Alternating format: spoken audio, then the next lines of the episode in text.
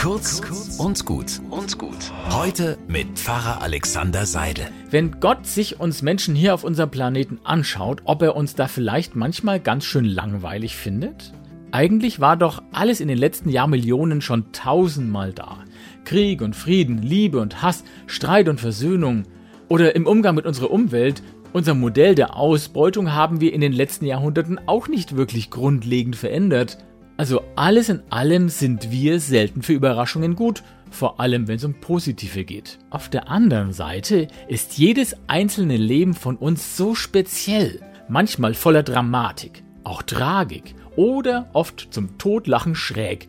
Ja, ich denke schon, dass Gott auf jeden einzelnen von uns achtet und wenn ich am Abend beim Beten ihm mein Herz ausschütte und alle anderen auch, ja dann ja dann ist Langeweile wohl doch nicht sein Problem. Einen guten Tag wünsche ich euch.